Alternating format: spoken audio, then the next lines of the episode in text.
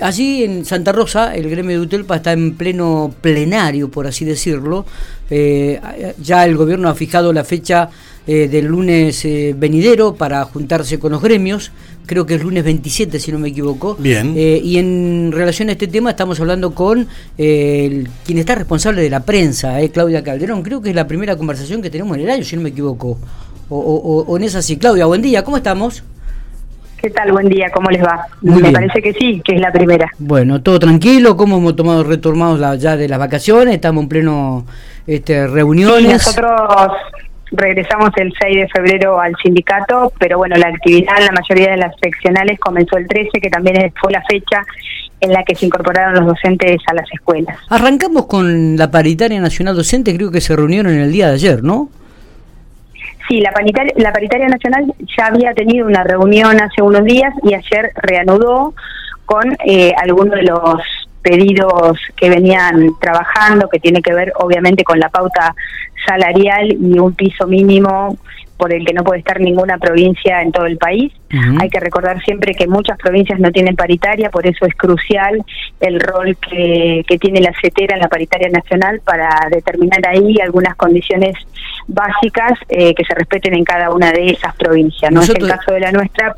Claro como en el resto del, país. Digo, nosotros habíamos estado hablando sí, y otro tema importante que Sí. No, no, un tema importante que se trató en, la paritaria y, que se va, va, a seguir discutiendo es eh, un pedido de CETERA de pasar del 6% de la ley de financiamiento educativo, del 6% del Producto Bruto Interno que se invierte en educación, a un 8%. Eso es, primordial para poder sostener programas de formación, para poder... Eh, invertir en todo lo que tiene que ver con edificios y también en cargos. Bueno, y ahora este, están en pleno plenario allí en Santa Rosa. Sí, es el primer plenario provincial, están las 17 seccionales que integran la UTELPA. Eh, a la brevedad vamos a mandar algún comunicado de prensa para que ustedes puedan ver cuáles son los temas, pero en general lo que se está haciendo es una presentación de lo que está pasando a nivel nacional en el ámbito de la paritaria y lo que está haciendo la CETERA y cuáles, eh, bueno, obviamente escuchar también cuáles son las demandas que tienen los docentes a partir de de haberse reincorporado a la escuela y a partir de ahí nosotros poder discutirlo en la paritaria y, seguir trabajando. Algunos temas vienen del año pasado y seguramente se agregarán nuevos que tienen que ver con el inicio del ciclo lectivo puntualmente, que también ya estamos contestando y estamos trabajando en ese sentido, todo lo que tiene que ver con los edificios, con la disponibilidad de, los materiales, del personal, de los cargos que hacen falta los movimientos de designaciones que han sido siguen desarrollándose pero son muy importantes porque es el momento en el que los docentes acceden a su puesto de trabajo.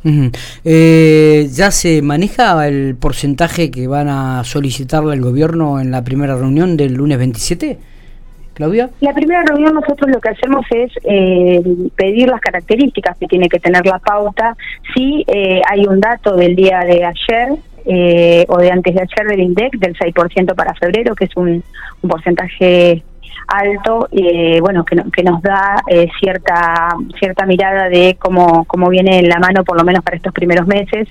Sigue siendo eh, una inflación alta, así que en ese sentido vamos a trabajar, vamos a trabajar por una ruta salarial que tenga tramos cortos, que tenga una revisión automática y fundamentalmente que eh, logremos que el salario de los docentes quede siempre por encima de la inflación que es algo que, que obviamente cuesta porque una vez que uno consigue el aumento pasa ese mes y, vuelve a perder valor el dinero, ¿no? Entonces, eh, la necesidad permanente de, revisar la pauta, de monitorear, de ver cuáles son las variables que más nos afectan al sector, eh, es primordial y bueno, es la tarea que, que tenemos para hacer en esta primera etapa. Claudia, eh, se está hablando así dentro de lo que es el plenario, esta, esta incorporación de una hora más de clase en las 49 escuelas del nivel primario en la provincia. ¿Se, se, ha, tocado el tema? ¿Se ha tratado, 45 se ha tratado el tema?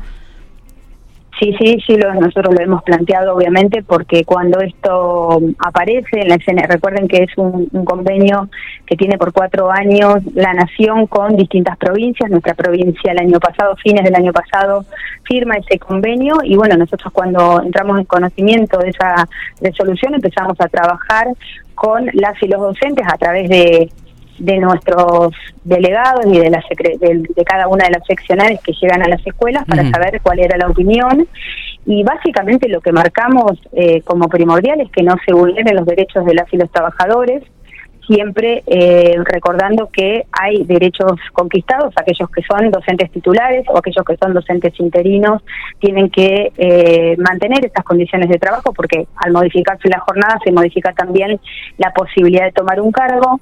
Eh, en el otro turno. y otra cosa importante y fundamental tiene que ver con poder eh, llegar a las familias, a toda la comunidad educativa que incluye a las familias, con esta modificación y como eso eh, va a alterar la dinámica eh, escolar de los chicos y las chicas. Entonces, hay toda una tarea que hay que hacer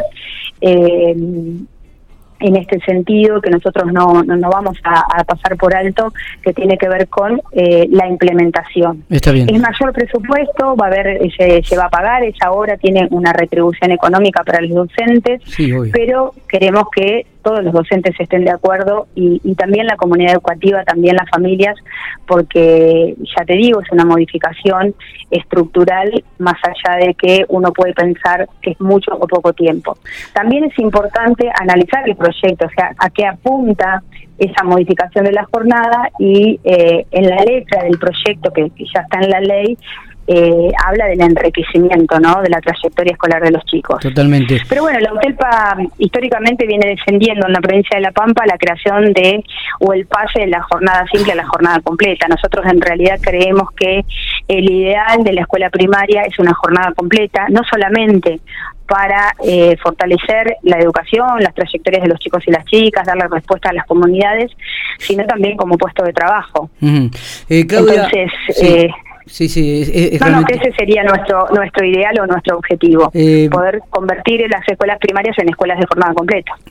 Eh, va, a costar un poquitito, me parece, Claudia, eh, pero bueno, es, un gran objetivo. Pregunto, antes de, la última, los docentes cobran el material didáctico en este mes de febrero, ¿no? Sí, con la liquidación del mes de febrero se se activa el acuerdo paritario de material didáctico, que bueno, tiene un monto muy importante.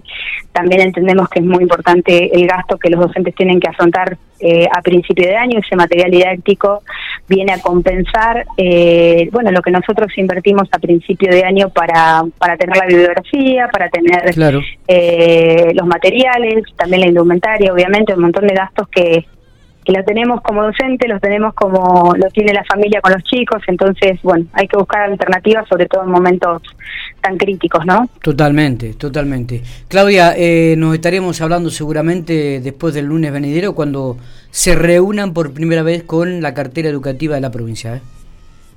Bueno, ahí ahí estaremos para, para ver qué sale en esta primera reunión. ¿Qué sale en la primera reunión? Seguramente este habrá acuerdos en principio en algunos puntos y en otro seguramente dilatará para tener otra reunión antes de, del inicio de clase por sí, nosotros vamos vamos a ir con estas características que ya en el comunicado de la semana pasada si ustedes lo han lo han leído lo han difundido nosotros pusimos esos puntos eh, como irrenunciables. Eh, en realidad no no, no es algo que que el gobierno desconozca porque todos los sectores eh, que se sientan en la mesa salarial discuten esta problemática que está atravesada por el proceso inflacionario. Así que esa es la base de la discusión en principio. Y después, obviamente, eh, se, irá, se seguirá trabajando en la paritaria otros temas que tienen que ver con los puestos de trabajo. Creo que va a ser un tema a lo largo del 2023 muy importante para la UTELPA y para, para los trabajadores de la educación. Totalmente. Gracias, Claudia. Abrazo grande. buena jornada.